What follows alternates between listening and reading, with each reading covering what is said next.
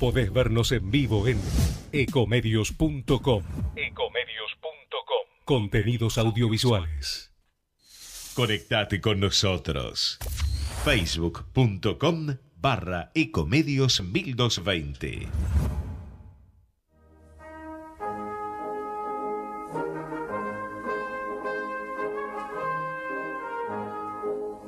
Aquí damos comienzo a Italianos y sus negocios, un programa dedicado a la promoción de negocios de empresas italo-argentinas, a las oportunidades comerciales procedentes de Italia, inversiones, productos, música, entrevistas y buenos negocios. Promueve la Cámara de Comercio Italiana en la República Argentina. Producción general Arturo Curátola. Plan de vacunación COVID-19. Empezamos a aplicar la vacuna en más de 180 puestos en la ciudad. Para conocer más sobre las etapas y dónde vacunarte, ingresa a buenosaires.gov.ar barra vacuna COVID o chatea con la ciudad al 11 50 50 0147. Cuidarte es cuidarnos. Buenos Aires Ciudad. La Cámara de Comercio Italiana en Argentina ha creado la categoría de socio digital para que desde la distancia las empresas pymes y profesionales puedan acceder a oportunidades comerciales, cursos online y asesoramiento gratuito en comercio exterior, economía, Créditos ilegales. Comuníquese al 011-481-65900, 011-481-65900 o enviando un mail a ccibaires.ccibaires.com.ar. Asociese, los esperamos.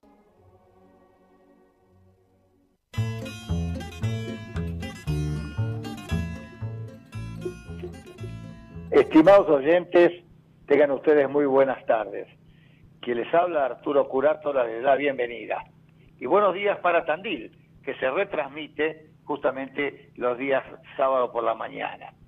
Bien, vamos a ver, este programa es conducido con maestría, como lo hace siempre el doctor Francisco Tosi. Francisco, ¿estás por ahí? Te agradezco mucho los elogios, eh, Arturo, pero hoy los elogios son para vos, porque ya le vamos a contar a la, a la audiencia eh, el resultado de las elecciones de hoy en la Bolsa de Comercio de Buenos Aires y hay una persona muy importante para nosotros que ha sido elegida consejera allí, uno de los 16 que se renuevan, digamos, este, en ocasión de la asamblea que hoy ha sido digital, y ese consejo es a quien compete la designación de los consejeros que habrán de conformar la mesa directiva y es también quien nombra a los miembros integrantes de las comisiones internas como la comisión de títulos. Es de destacar que la fundación de la Bolsa de Comercio es anterior inclusive a nuestra Cámara de Comercio porque es de 1854. Así que junto con el saludo a la audiencia y el saludo a Gerardo Subiraga, nuestro operador, una felicitación para Arturo Curátola. te agradezco, te agradezco pero las personas más importantes de la Cámara son justamente el presidente, Adriano Gavi, que es un histórico de la Cámara, que lo lleva en la piel y en su sangre, y también contamos con la presencia de Cristiano Rataxi y de César Tortorella, que están en el Ejecutivo. Son gente muy importante que saben, bueno, navegar en aguas turbulentas cuando es necesaria, y bueno, empezamos un nuevo, un nuevo, digamos, época, una nueva época este, afrontando las dificultades propias del país como estamos en este momento. Pero bueno, suerte en la gestión, Arturo, y en cualquier momento te hago la entrevista a vos. Bueno, sobre este tema, ¿no?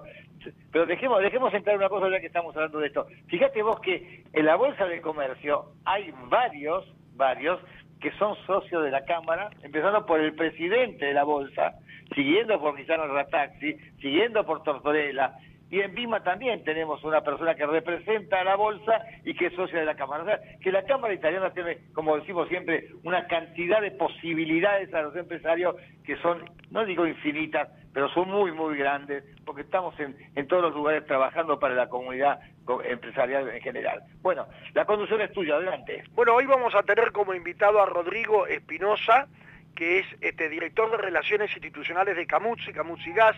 Él nos va a contar una empresa con accionistas italianos muy importante, con una con una, diría, historia relevante en lo que es el desarrollo de la energía en nuestro país.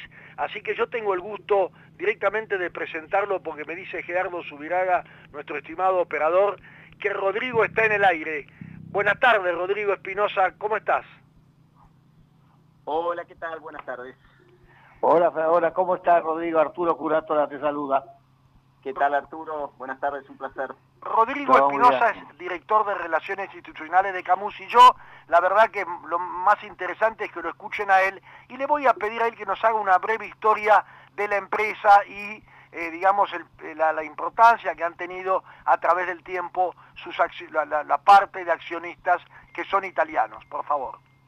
Bueno, efectivamente Camus es una empresa en cuyas venas corre, sangre italiana porque como bien mencionaba Francisco, eh, fue eh, creada por, empresarios italianos, particularmente que allá por el año 1992, cuando Gas del Estado se privatizó en, distintas secciones y empresas, bueno, invitó al mundo entero a venir a la Argentina a apostar al país y a, bueno, a intentar concesionar distintas áreas de servicio. Y en este marco eh, fueron así como, como la familia, el apellido Garilli, se introdujo en el mercado argentino y, en aquel proceso licitatorio, bueno, gana eh, la licitación, la licencia para operar dos compañías, que son las dos compañías que, actualmente represento, que son Camusi Gas Pampiana y Camusi Gas del Sur. Eh, simplemente para, para ayudar a, los oyentes a, a, dimensionar qué es Camusi, nosotros distribuimos gas en una geografía sumamente grande, que abarca casi la mitad de la República Argentina. De Buenos Aires, La Pampa, hacia abajo, incluyendo toda la Patagonia, todo eso es el ámbito de concesión de, Camus. Y mm, solo para, para, seguir construyendo e, esta idea de, bueno, del tamaño de compañía que tenemos, operamos en siete provincias y más de 300 localidades. Y la verdad es que para poder brindar el servicio que brindamos, que es básicamente ofrecerle gas natural a usuarios residenciales, comerciales, industrias, estaciones de GNC, operamos un sistema de cañerías muy complejo, muy robusto, que en términos de extensión supera los 56.000 kilómetros de caño. Solo para, para poner un ejemplo es... ¿Cuánto dijiste? ¿50? 56.000 kilómetros lineales de cañería operamos todos los días las 24 horas. ¿Y esa cañería, esa cañería hubo que instalarla toda?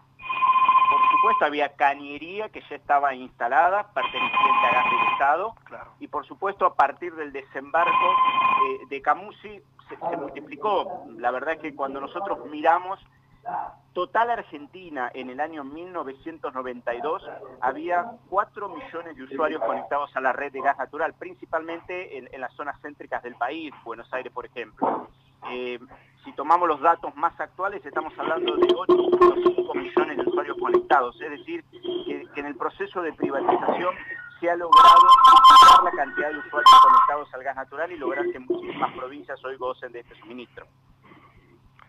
Y, contame ¿cómo, fue la participación italiana allí, sigue estando, sigue siendo. Sigue estando, sigue siendo eh, en absoluto. Ellos cuando llegan a la Argentina llegan con un, con un respaldo muy importante, que es una, una experiencia muy fuerte que tenían en la materia, en, en, Italia, en Piacenza, en Milán, y, eso es que, bueno, e, el aval que, tenían, el aval tan importante para poder eh, lograr estas licitaciones, ¿no? Y por supuesto que al día de hoy siguen siendo parte del directorio de la compañía, del grupo societario, perdón, de la compañía Fabricio Garilli, particularmente, sigue siendo accionista de Camusi, por lo cual, como dije al principio, tanto en su, en su origen como en los días actuales, por, por la sangre de nuestra compañía, eh, corre el espíritu de Italia porque efectivamente Garilli sigue estando presente, eh, en este caso como parte del grupo accionista que controla la compañía. ¿no? Y la, y la digamos, la, eh, un, poco, un poco la identificación con el negocio del gas, con la distribución del gas por lo menos, resulta clara, pero vos antes hablaste también de, de, gas eh, licuado. No, específicamente nuestro, nuestro métier es la distribución de gas natural, por redes, precisamente. Y después, en algunas ciudades que están alejadas de los gasoductos troncales, eh, se abastecen con un sistema que en la jerga se llama gasoducto virtual, que básicamente es acercar a esos pueblos, a esas localidades, el gas en camiones. Tomamos el gas desde un punto de referencia, que en nuestro caso es la ciudad de Peguajó, que servimos nosotros, y, envasamos ese gas, por decirlo de una manera muy coloquial, en camiones, lo transportamos hacia la ciudad de referencia y allí se descarga el gas y a partir de ese momento es como cualquier otra red de distribución. Pero siempre en el mismo estado. ¿Eh? ¿Cómo? Siempre en el mismo estado, digamos. E, efectivamente, hay niveles de compresión que ayudan a que en un mismo tanque entre más volumen de gas, hay cuestiones técnicas asociadas para permitir un transporte de mayor volumen, pero en definitiva es gas natural. También, por supuesto, en el mercado del GNC vehicular estamos presentes y servimos a, las distintas estaciones de despacho de GNC que hay en nuestra zona de concesión, que son arriba de 200. Hay, o sea que las estaciones de GNG, digamos, se proveen también a través de esos camiones o con los gasoductos? En este caso por los gasoductos. Camiones es particularmente un, sistema de abastecimiento muy puntual que tenemos localizado en, la zona centro y norte de la provincia de Buenos Aires, cinco localidades para ser exactas, 30.000 usuarios por sobre los 2 millones que abastecemos de la manera tradicional que todos conocemos. Y después algunas ciudades las abastecemos con gas licuado, como bien indicabas en, tu pregunta, pero no es un producto que, elabore Camusi, sino que lo compramos a terceros. Ah, lo revenden, digamos, de algún modo. Eh, exactamente. Lo mismo el gas, ¿eh? aquí vale la pena aclarar. El servicio que ofrece Camusi, como cualquier otra distribuidora de gas, está asociado pura y exclusivamente a la distribución de ese fluido. Claro, no a la producción, no a la extracción, digamos. Exactamente. La extracción corresponde a otro eslabón de la cadena, que son las productoras de hidrocarburos. Solo para, resumir el proceso, Camusi o cualquier distribuidora de gas le compra el gas a un productor de hidrocarburos, ejemplo IPF. Ahora bien, ese gas está en la cuenca productora, por ejemplo en Neuquén. Hace falta traerlo a la provincia de Buenos Aires. Ese servicio lo ofrece otro actor de la industria que es la empresa transportista. Y finalmente las distribuidoras terminamos distribuyéndolo a los distintos medidores esos tres eslabones de la cadena, producción, transporte y distribución, si le sumamos los impuestos nacionales, municipales y provinciales, conforman la factura que paga el usuario final. Es decir, Francisco, eh, en tu casa eh, vos pagás una factura a tu proveedor de gas y, esa factura no remunera la totalidad de la actividad, o, mejor dicho, esa factura no le corresponde totalmente a la empresa distribuidora, sino que la empresa distribuidora se queda con la parte que le corresponde por su servicio, pero inmediatamente se da vuelta, entre comillas, y le paga a cada uno de los actores que anteriormente mencionaba. ¿Y esa empresa transportista es privada o estatal? Es privada, corrió el mismo proceso de privatización de gas del Estado. Antes Gas del Estado eh, cubría todos los sectores de, este mercado. Toda la producción, el transporte y la distribución. El Estado Nacional por aquel momento lo que decide es eh, regular los servicios públicos de transporte y distribución y concesionarlos a, distintos actores privados, en este caso Camusi. Pero en definitiva somos Total País, nueve empresas distribuidoras de gas y dos empresas transportistas. Una cubre el corredor sur del país, centro de Buenos Aires, y la otra centro de Buenos Aires, norte del país y conexión con Bolivia. O sea, prácticamente todo el país está cubierto con gas natural.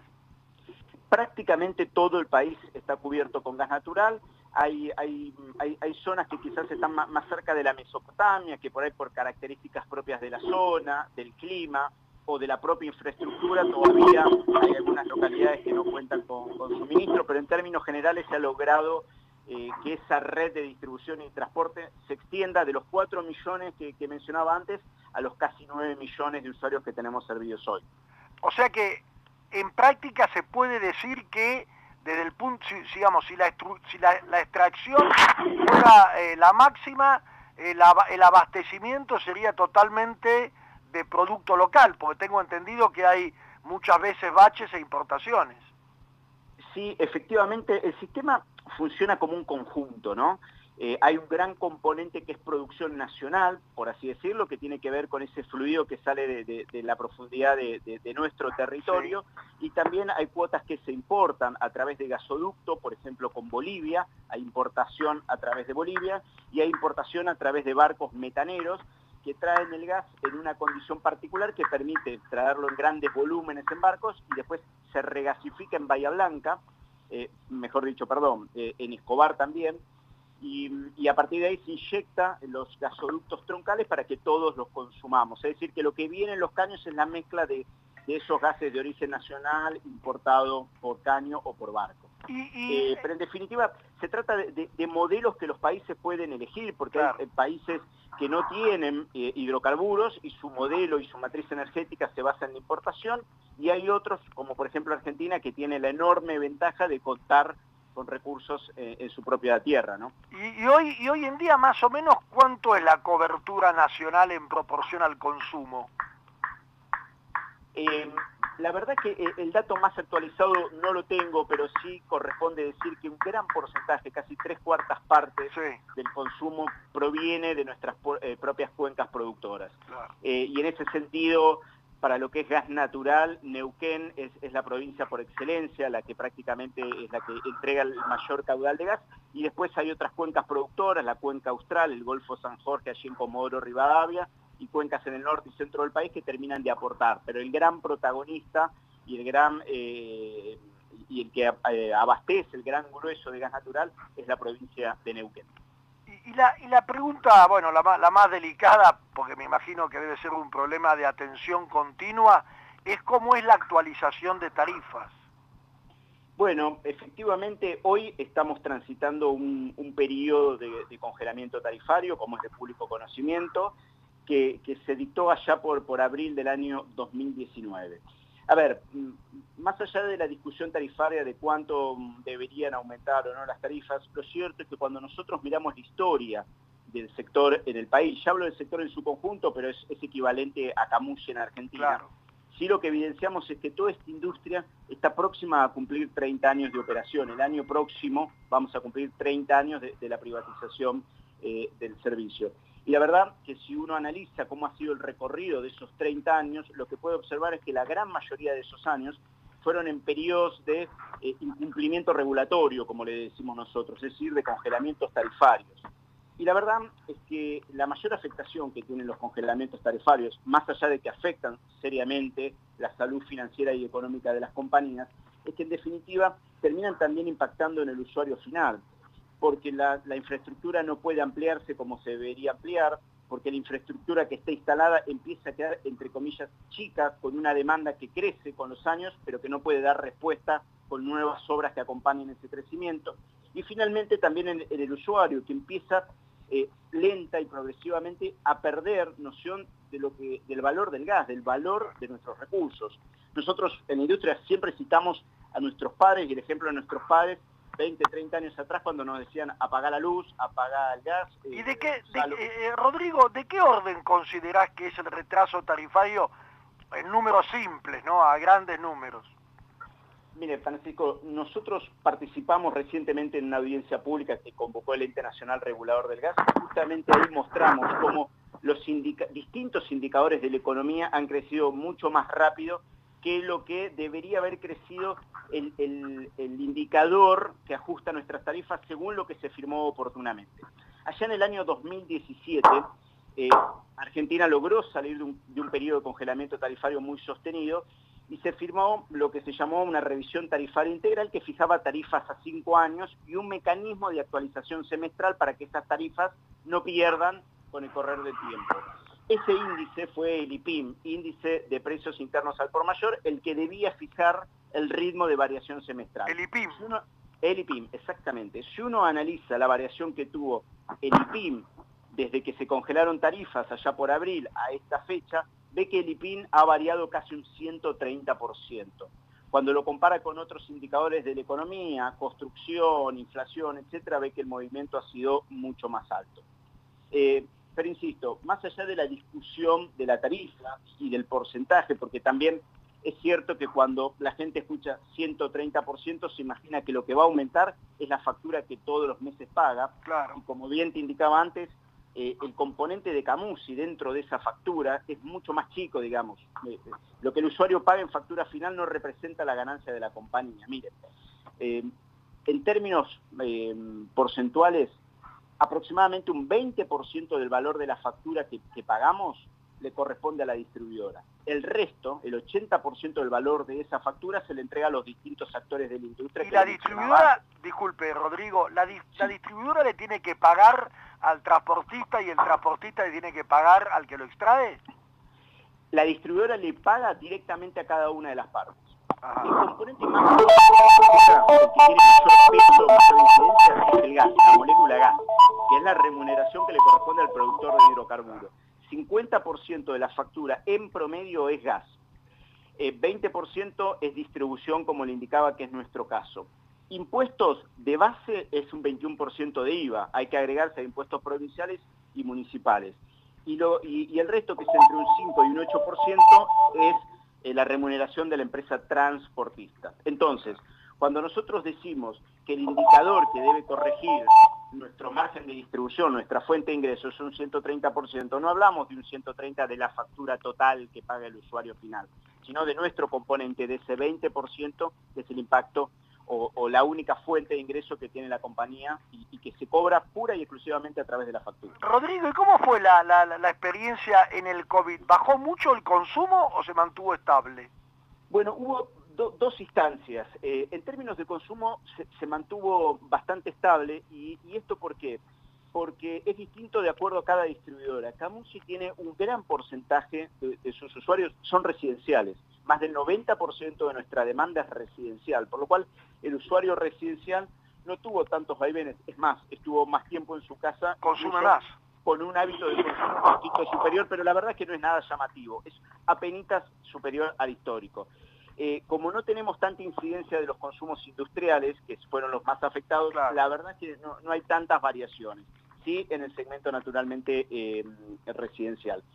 Después lo que hubo fueron afectaciones importantes en términos operativos para la compañía, que se pudieron revertir con el correr de los meses. Pero el ejemplo más concreto es marzo del año 2020, cuando se dicta el aislamiento, eh, y automáticamente todos nos vimos en la necesidad de quedarnos en nuestras casas, de la misma manera, las bocas de cobranza, los bancos y tantas otras fuentes de, cobro de nuestras facturas también se vieron obligadas a cerrar. Y, si bien existen muchas herramientas digitales y remotas para pagar las facturas, hay, aproximadamente un 30% de, la demanda que paga eh, utilizando pagos presenciales que estaban cerrados naturalmente. Eso a nosotros nos implicó una caída muy, muy fuerte hacia fines de marzo y durante todo el mes de abril de lo que es la cobrabilidad y por supuesto de la única fuente de ingreso que tiene esta compañía para subsistir.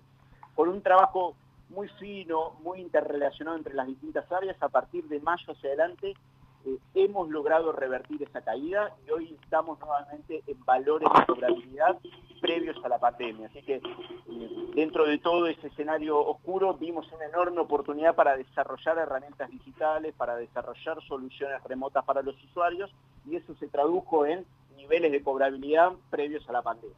Rodrigo, y para, y para no abusar de su tiempo, que le agradezco muchísimo, ¿le puedo hacer una pregunta que por ahí es un poco inoportuna? ¿Cómo ven el futuro? Mire, Francisco, eh, nosotros hace 30 años que estamos operando en el país, hemos pasado distintos vaivenes y, hemos entendido las distintas situaciones que han tenido que atravesar las autoridades de turno. Y, siempre entendemos eh, este negocio, esta operación, como una, una oportunidad a largo plazo, por lo cual, si bien afrontamos la coyuntura, si bien tenemos que afrontar adversidades y desafíos, nuestra mirada siempre, siempre está en el largo plazo. Y, gracias a esa mirada de largo plazo es que seguimos creciendo, seguimos creciendo en usuarios, quizás más lentamente que, en, otros, que en otras instancias, pero siempre estamos buscando la manera para poder mantener la operación en, términos sustentables y a largo plazo, siendo más eficientes, reduciendo costos cuando los ingresos se congelan, pero insisto, siempre con esta mirada de que estamos en el país que ocupamos una, una, porción muy importante del territorio que servimos y por sobre todas las cosas que tenemos una responsabilidad enorme, Francisco. Nosotros distribuimos gas natural, que es ni más ni menos que una mejora en la calidad de vida del usuario Sobre todo ahora que vamos, que vamos frente al invierno y especialmente en la región sur. Yo le agradezco muchísimo Rodrigo Espinosa, gerente de Relaciones Institucionales de Camuzzi, especialistas en gas, esto lo estoy agregando yo, y bueno, espero que prontamente lo vamos a poder volver a, contactar para nuestra gran audiencia. Muchas gracias, Rodrigo. Muchísimas gracias por el espacio. Buenas tardes. Vamos Ecomedios.com AM1220. Estamos con vos. Estamos en vos. Cuidarte es cuidarnos. Por eso, en el Banco Nación te pedimos que uses los canales digitales BNA y Home Banking. Si sos cliente o comerciante, aprovecha la aplicación BNA y opera con todas las facilidades y ventajas que te ofrece. Si todavía no sos cliente ni comercio adherido, este es el momento de sumarte a través de www.bna.com.ar de forma rápida y sencilla. Porque en el Banco Nación, cada argentino y cada argentina cuentan. Argentina Unida. No aplaudamos al mosquito, combatámoslo en serio. Para combatir el dengue, el zika y el chikungunya, evitemos que los mosquitos piquen y se reproduzcan. Usemos repelentes, coloquemos tules en la cuna de los bebés y demos vuelta a contenedores para que no se acumule el agua. Si tenés fiebre alta, dolor de cabeza y dolor muscular, no te automediques y acudí al médico. Encontrá más información en argentina.gov.ar. Argentina Unida, Ministerio de Salud, Argentina Presidencia. Podés vernos en vivo en ecomedios.com. Ecomedios.com. Contenidos audiovisuales. AISA, Programa de Inspección de Ríos Subterráneos 2021. Con el objetivo de mantener el sistema de distribución de agua potable, AISA ejecuta el Programa de Inspección de Ríos Subterráneos 2021 en su red troncal de distribución. Para minimizar el impacto de los trabajos, son realizados en horario nocturno. En este marco, AISA informa que podría registrarse una afección en el normal funcionamiento del servicio desde las 22 horas del jueves 29 de abril hasta las 15 horas del día siguiente en algunas localidades de los partidos de Morón, Hurlingham, Ituzaingó y La Matanza. AISA recuerda que los vecinos y vecinas podrán comunicarse al 0800-321 agua durante las 24 horas o en los canales oficiales de Instagram arroba aisa.oficial, Twitter arroba aisa-oficial y Facebook aisa.argentina todos los días de 6 a 24 horas. Conectate con nosotros. Contestador 5 254 2353.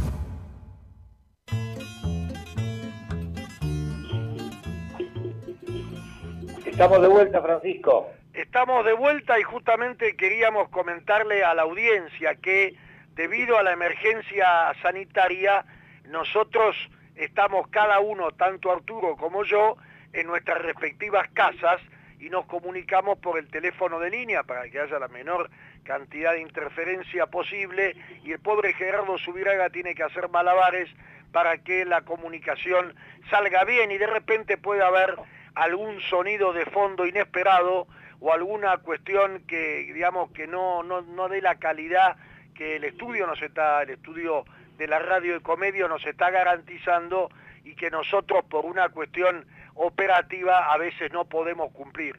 ¿No es cierto, Arturo, que estamos en esa?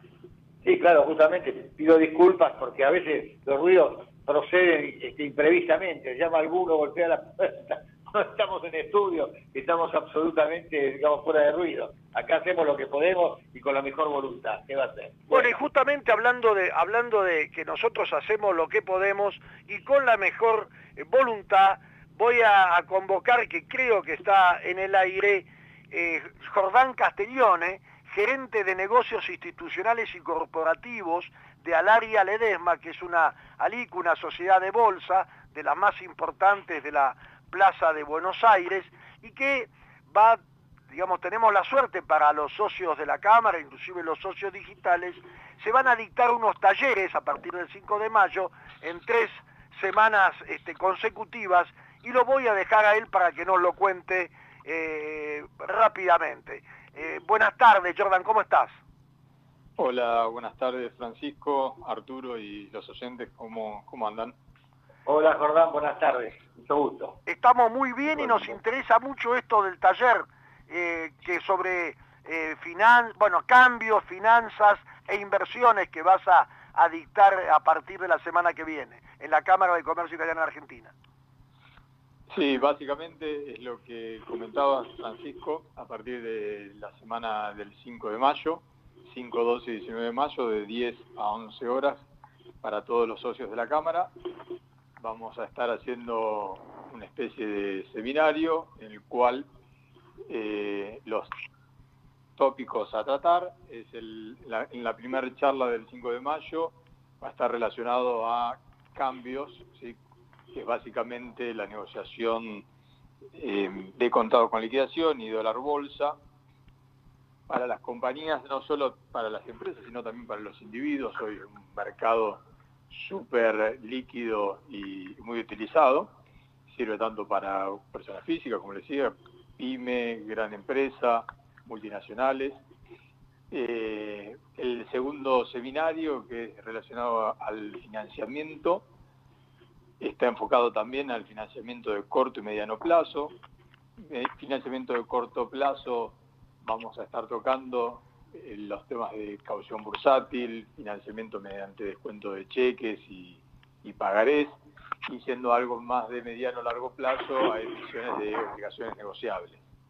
Y en la tercera charla, en el tercer seminario del día 19 de mayo, vamos a estar hablando sobre inversiones tanto del mercado local como del mercado internacional, enfocado básicamente en las distintas alternativas en los fondos comunes de inversión, que es lo más utilizado por las compañías, en el cual uno puede obtener cobertura tanto de tasa de interés, de inflación, de tipo de cambio, que son las herramientas más utilizadas, money market, eso para el mercado local y distintas alternativas de inversión en dólares de mercado internacional. Jordán, y es, es interesante porque se va a utilizar un sistema de tipo taller, es decir, donde hay una presentación de los temas, pero luego los participantes, digitalmente estamos hablando, van a poder exponer su problemática, porque antes vos hablabas, por ejemplo, del primero, que es el miércoles que viene, que se refiere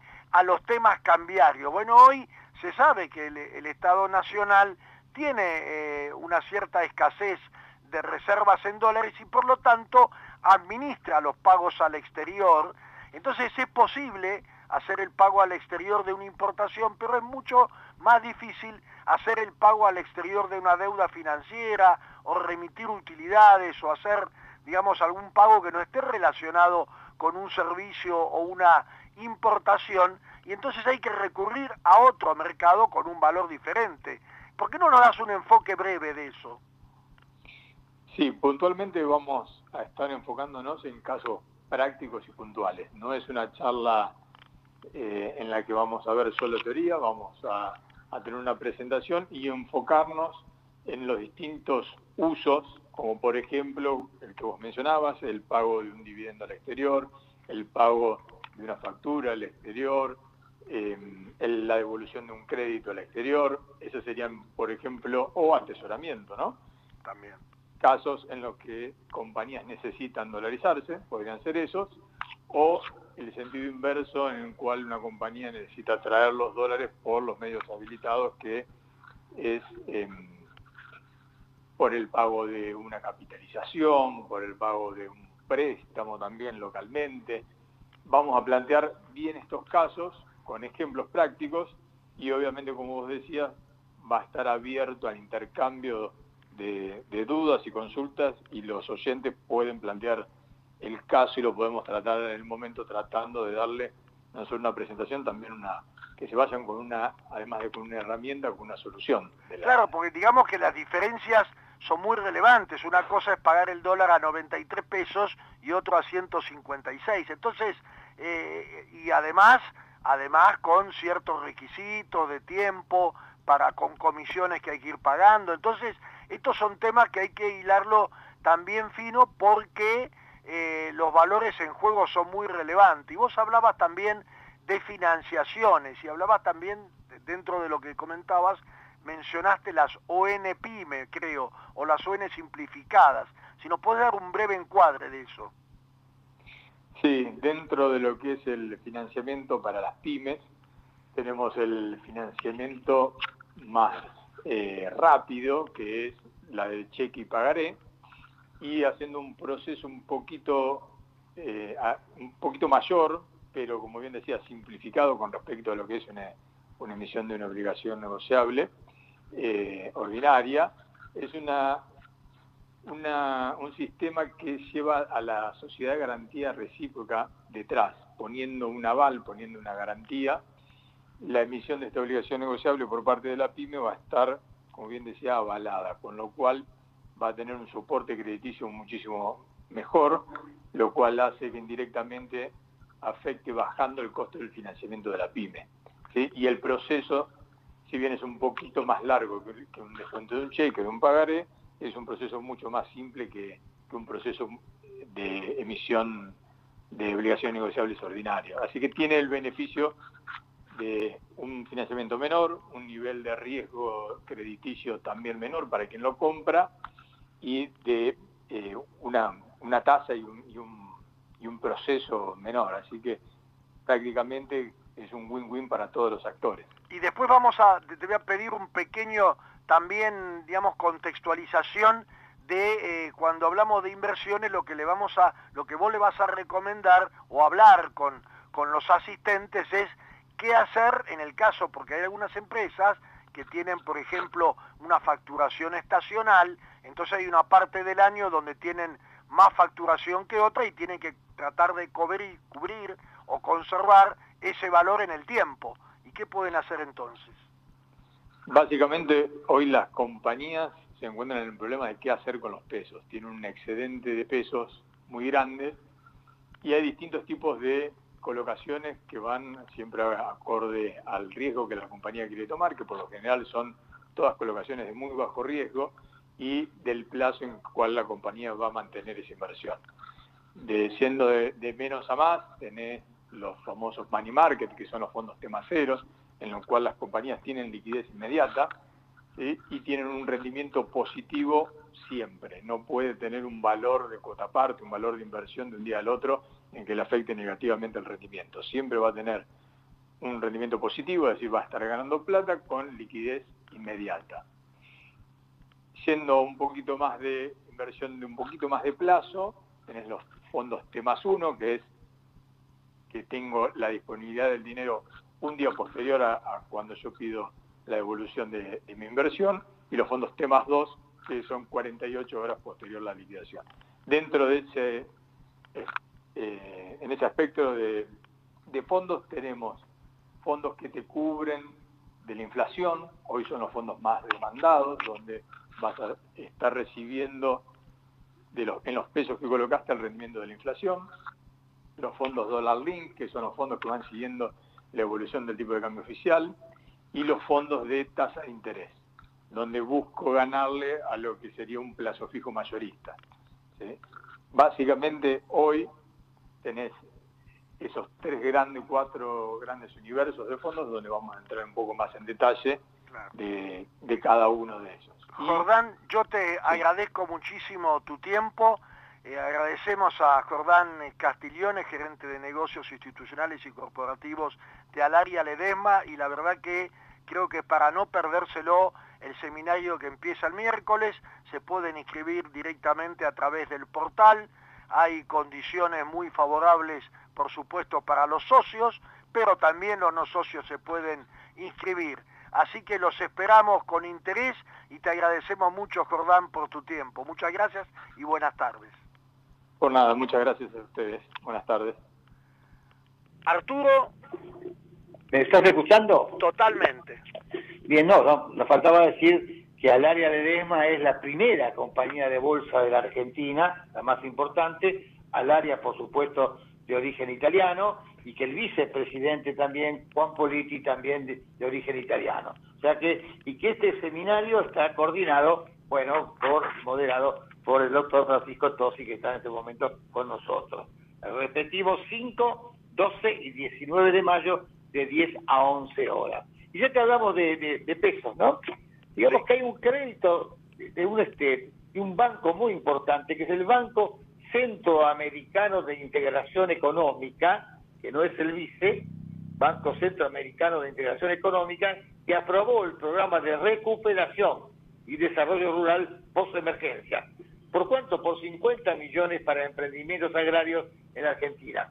Busca sostener y consolidar las actividades agroproductivas, agroindustriales y de servicios que generan ingresos y empleo a la población rural y semi-rural, con especial énfasis en jóvenes y con perspectiva de género.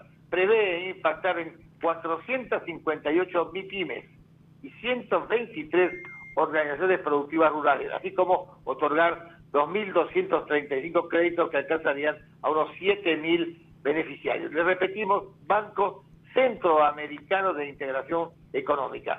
Bueno, búsquenlo porque es interesante siempre para los que están en el campo, especialmente el tema Tandil y bueno, que lo tenemos nosotros así en nuestras emisoras, ¿no?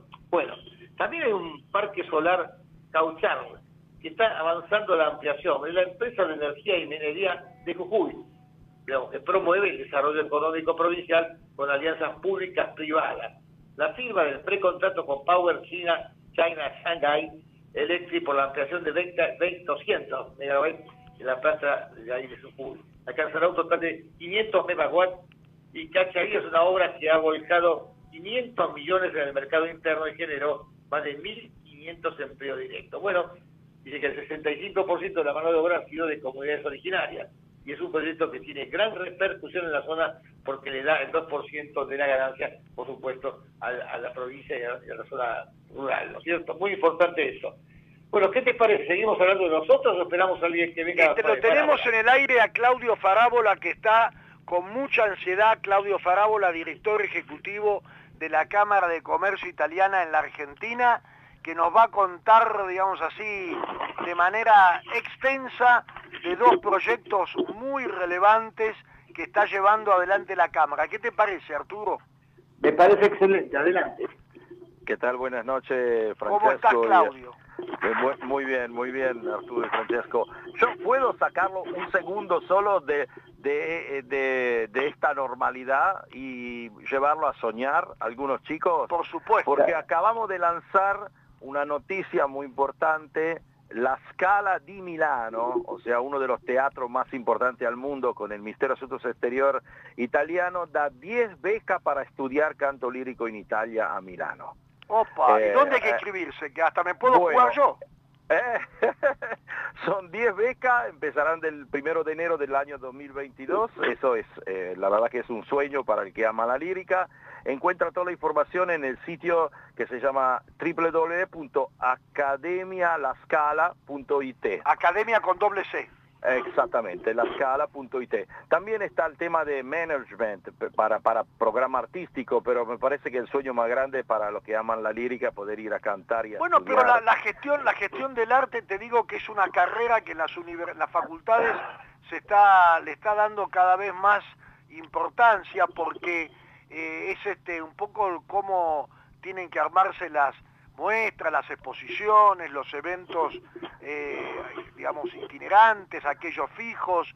La gestión del arte está avanzando mucho también, así que creo que también es de interés y tiene el mismo lugar donde claro. anotarse, ¿no? Exactamente, son también son los mismos 10 becas para, para el 2022, eh, para el que quiera justamente desarrollar esta profesión, que la verdad que es muy apasionante, como, como vos dijiste. Mismo sitio, www.academialascala.it, doble C. Eh, ahí encuentran todo, así que los que quieran soñar de lírica, ahí hay un lugar. Bueno, volvemos a la... A la realidad. A la realidad. Al, eh, proyecto Fénix. Exactamente. Bueno, eh, eh, eso también es una cosa buena. Estamos en un momento muy complicado, todos estamos. Bueno, el nombre, el nombre es simbólico, no lo eligieron por nada, ¿no? Claro, el, nombre simbólico, o sea, el ave fénix, ¿no? Que muere de su ceniza y, muere y en su ceniza después nace de vuelta. Bueno, acá se trata un poco de esto fundamentalmente. El Ministerio de Asuntos Exteriores italiano y en este caso a través del consulado eh, de Buenos Aires, empezando desde acá con la Cámara de Comercio, han pensado de eh, dar una herramienta en esta situación a los ítalos argentinos que por supuesto están en situación crítica económica y que están buscando trabajo. Entonces, eh, Fénix es, fundamentalmente una bolsa de trabajo eh, donde las empresas italianas que están acá en, Argentina y también las argentinas pueden anotar, pueden poner sus, sus vacantes laborales por el otro lado, eh, todos los jóvenes y no jóvenes, porque este es abierto a todos, eh, también en oficio, no estamos hablando solo de gente recibida, sino estamos hablando también de plomeros, albañiles, carpinteros, etcétera. Bueno, todos ellos pueden cargar su, su currículum en esta base de datos y además pueden buscar oportunidades de trabajo. Pero el proyecto no termina ahí. Eh, hay dos temas muy importantes. Eh, en primera etapa estamos lanzando eh, cursos de capacitación hay uno muy interesante, por ejemplo, es para Mastro Pizzero, Pizzaiolo. Es un curso especializado en una escuela italiana que está acá en, Buenos Aires. Hay tres becas, ahora se lanza la, primera, pero también, por ejemplo, a través de CAME, la Cámara Argentina de Mediana Empresa, con la cual nosotros tenemos una grande colaboración, ellos, por ejemplo, van a hacer un curso de marketing digital. ¿Qué quiere decir? Hay muchos vendedores eh, por ahí de 40, 50 o 55 años con mucha experiencia de vender, unos grandes maestros, pero por ahí están acostumbrados a hacerlo persona a persona, cara a cara, etcétera. Bueno, esta es una manera como para aprender a usar las herramientas digitales para poder seguir trabajando de esto, por ahí haciéndolo de casa o de otra manera hasta que el buen Dios no nos dará el permiso todavía de salir. ¿Y dónde, y dónde tienen que inscribirse las personas? Bueno, están interesadas en eso, me lo reservo un cachito porque el, lanzamiento del portal eh, eh, va a ser el primero de mayo, es decir, es el sábado. Es ah. simbólico para nosotros también, es el primero de mayo, eh, se lanzará este portal, el portal Fénix, lo van a encontrar en el sitio de la Cámara de Comercio Italiana, en el sitio del Consulado Italiano de Buenos Aires y también lo van a encontrar en el sitio de todas las instituciones, asociaciones culturales, asociaciones italianas, Cámara de Comercio, etcétera, que están en, Buenos Aires. En este momento, en la primera etapa será Buenos Aires y Gran Buenos Aires, eh, y hay otro tema eh, desde julio en adelante para facilitar facilitar que la gente pueda encontrar eh, trabajo, el consulado pone a disposición también eh, un financiamiento especial eh, para hacer actividades profesionales de tres meses en las empresas italianas. Saldrán los anuncios y ahí, digamos, los postulantes pueden, pueden poner su currículum, etcétera, etcétera, eh, para que las empresas lo puedan tomar. Esto obviamente es una ventaja para la empresa, ¿no? Pero es una manera como para que las personas puedan no hacer solo una experiencia de trabajo, acá no se trata de eso, sino que entrar en una empresa y por supuesto que se quede a trabajar. Hoy nosotros seguimos diciendo que el trabajo en serio dignifica el hombre. Trabajar es la dignidad del hombre y en este momento más que nunca. Así que creemos en el trabajo, las empresas italianas se han puesto la camiseta en esto, cada uno ha, puesto su vacante a disposición, van a aparecer eh, paulatinamente en el portal, todo el mundo puede poner su currículum y quiero destacar una cosa, eh, tenemos un grandísimo partner, el partner es eh, Navent, es la empresa que ha generado los portales como Boomerang, como Zona Job, etc. Es una empresa Argentina que hoy es líder en toda América Latina en estos portales de trabajo. Así que tenemos una tecnología muy fuerte, eh, que nos apoya. La verdad que el consulado a través de la Farnecina ha hecho una cosa que creemos muy, muy importante eh, y por eso la Cámara se jugó con este, con este proyecto y cree mucho en eso. Hoy más que nunca tenemos que estar cerca y tenemos que tratar de ayudarnos. Claudio, ¿por qué no nos recordás, por favor, cómo acceder al portal? Miren, al portal van a encontrar en nuestro, en nuestro sitio que es www.ccibaires.com .com.ar. Ahí tienen un botón muy grande y van a ver una foto muy grande que se llama Fénix, del proyecto Fénix, con un cuadro eh, que simboliza el trabajo. Lo mismo lo van a encontrar en el, en el sitio del Consulado de Buenos Aires. Lo mismo, hay mucha gente que sigue Facebook, LinkedIn, Instagram, tanto nuestro como del Consulado. Ahí también van a aparecer el logo de Fénix, que es un ave con los colores de la bandera italiana y por supuesto los colores de la bandera argentina. Claudio, eh, el, vicepresidente de la Cámara de Comercio tiene una pregunta, por favor. Sí, cómo no. Arturo, por favor. Hola. ¿Ahí me escuchás? Sí, perfectamente. Bien, no, eh, supongamos, una, yo soy una pyme y quiero tomar este personal. ¿En qué carácter? Porque aquí las pasantías han sido generalmente una trampa para el empresario y muchos terminaron después con juicios laborales. ¿Cómo es la condición legal o la condición económica de las empresas pymes que quieran tomar esta gente para enseñarle un oficio, en fin, para, para orientarlos en el trabajo y si algunos ya tienen oficio, bueno, para empezar a continuar con el mismo, ¿no? Claro, ese es un tema muy, eso es un tema muy importante y muy delicado en el cual hemos puesto mucha atención. Tenemos un estudio de abogado que va a seguir el tema. Eh, hay una parte que son becas muy chicas, eh, y en total son 30. De esa primera parte son 5. Eh, y las otras en realidad son verdaderas prácticas laborales, es, decir, son trabajo en las empresas con un contrato de tres meses a tiempo determinado.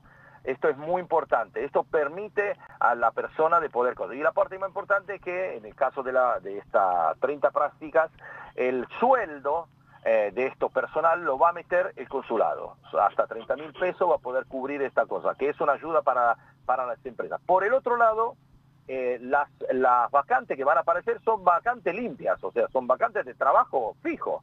No, no hay ninguna beca, ninguna nada. Entonces van a aparecer desde el sábado, van a aparecer empresas eh, que van a publicar sus vacantes directamente, como un capataz, como un director de marketing, etc. Estas son limpias, son trabajo, digamos, a tiempo indeterminado en el caso de, los becarios hay que pagar seguramente las cargas sociales, o por lo menos de seguro de vida, ¿no? Y de salud. Por lo que, exactamente, o sea, por lo que concierne el becario, es la normativa normal, digamos, el, proyecto prevé en estas 30 becas, digamos, de estímulo, que eh, eh, se pongan 30 mil pesos para aportar a eso. Después, obviamente, cargas sociales y cosas son a, responsabilidad de, la, de la empresa. Eh, pero ese es más que todo un estímulo. Acá lo más importante es que las empresas italianas van a volcar todas sus vacantes hacia el portal y eso es para que la gente pueda aprovecharlo en serio, porque muchas veces nos cuesta ir a buscar eso, nos cuesta encontrar dónde buscar la vacante, si hay alguna obra, eh, y entonces lo que queremos es esto, es abrir, transparentar las oportunidades de trabajo. Eh, esto es lo más importante y además obviamente toda la parte de capacitación. Eh, eso va a ser disponible y mano a mano que el portal se va a llenar de actividades, eh, va a ser cada vez más, más interesante para la gente. Bueno, eso es una, una, muy buena noticia. ¿Y qué otra cosa podemos comentarle a nuestra audiencia, Claudio? Bueno, y otra y otra y otro comentario para nosotros muy importante, esto es para negocios. Eh, el viernes próximo, el viernes 7 a las 10 de la mañana, la Cámara presentará todas sus actividades eh, que está haciendo y las oportunidades de colaboración eh, con la provincia de Corrientes. Eh, la Cámara está muy acostumbrada en esto, se encontrará con el ministro de Producción de Corrientes y con otro ministro y con todas las cámaras empresarias de Corrientes para ver qué tipo de oportunidades de negocio se pueden generar con el sistema empresarial acá. Vamos a tener la, posiblemente la presencia del, de un senador también, que es el presidente de la Comisión de Industria, y vamos a tener la posibilidad de entrar a través de la Cámara de Comercio Italiana en este eh, evento que se está organizando con todas las cámaras, uniones industriales y capitaneado por la misma Dante Alighieri, justamente están organizando un encuentro digital para que de eso después nazca en oportunidades de negocios. Sí, creo que es importante sostener lo que eh, estabas diciendo vos, Francesco, eh, Dante Alighieri. ¿Qué tiene que ver con eso? Tiene que ver que somos, tenemos todo un mismo espíritu en esto. El espíritu italiano y de la ayuda entre nosotros es el espíritu que nos hace mover. Entonces, institución de cultura, institución de negocio como la Cámara de Comercio y los gobiernos territoriales, las cámaras empresariales, todo trabajando hacia el mismo rumbo. Eso es lo fundamental, es lo que queremos impulsar. Todo hacia el mismo rumbo. Gracias, Claudio. Eso va a ser el viernes el viernes 7 a las 10 de la mañana y eh, publicaremos después en el sitio el link para que puedan a, a, estar atentos al portal. Muchas gracias Claudio Farabola, director ejecutivo de la Cámara de Comercio Italiana en la Argentina y le pasamos a Arturo Curátola el micrófono. Bien, solamente para decir que bueno, es clarito que la Cámara de Comercio Italiana ofrece oportunidades diversas. Por ejemplo, en este caso, becarios a través del consulado, después oportunidades para buscar trabajo y para ofrecer trabajo. Es decir, nosotros estamos en el centro de los negocios y buscamos favorecer a todas las personas que tienen la mejor voluntad para trabajar. Bueno, por hoy creo que terminamos y bueno, esperamos que la audiencia nos, eh, nos continúen escuchando y nosotros estaremos en la misma audición y el mismo día de la semana. Gracias por acompañarnos. Hasta la próxima. Hasta la próxima. Plan de vacunación COVID-19. Empezamos a aplicar la vacuna en más de 180 puestos en la ciudad. Para conocer más sobre las etapas y dónde vacunarte, ingresa a buenosaires.gov.ar barra vacuna COVID o chatea con la ciudad al 11 50 50 0147. Cuidarte es cuidarnos. Buenos Aires Ciudad. Aquí finaliza Italianos y sus negocios. Nos reencontraremos en siete días a la misma hora para informarnos sobre proyectos y negocios de empresas ítalo-argentinas. Promueve la Cámara de Comercio Italiana en la República Argentina. Producción general, Arturo Curátola.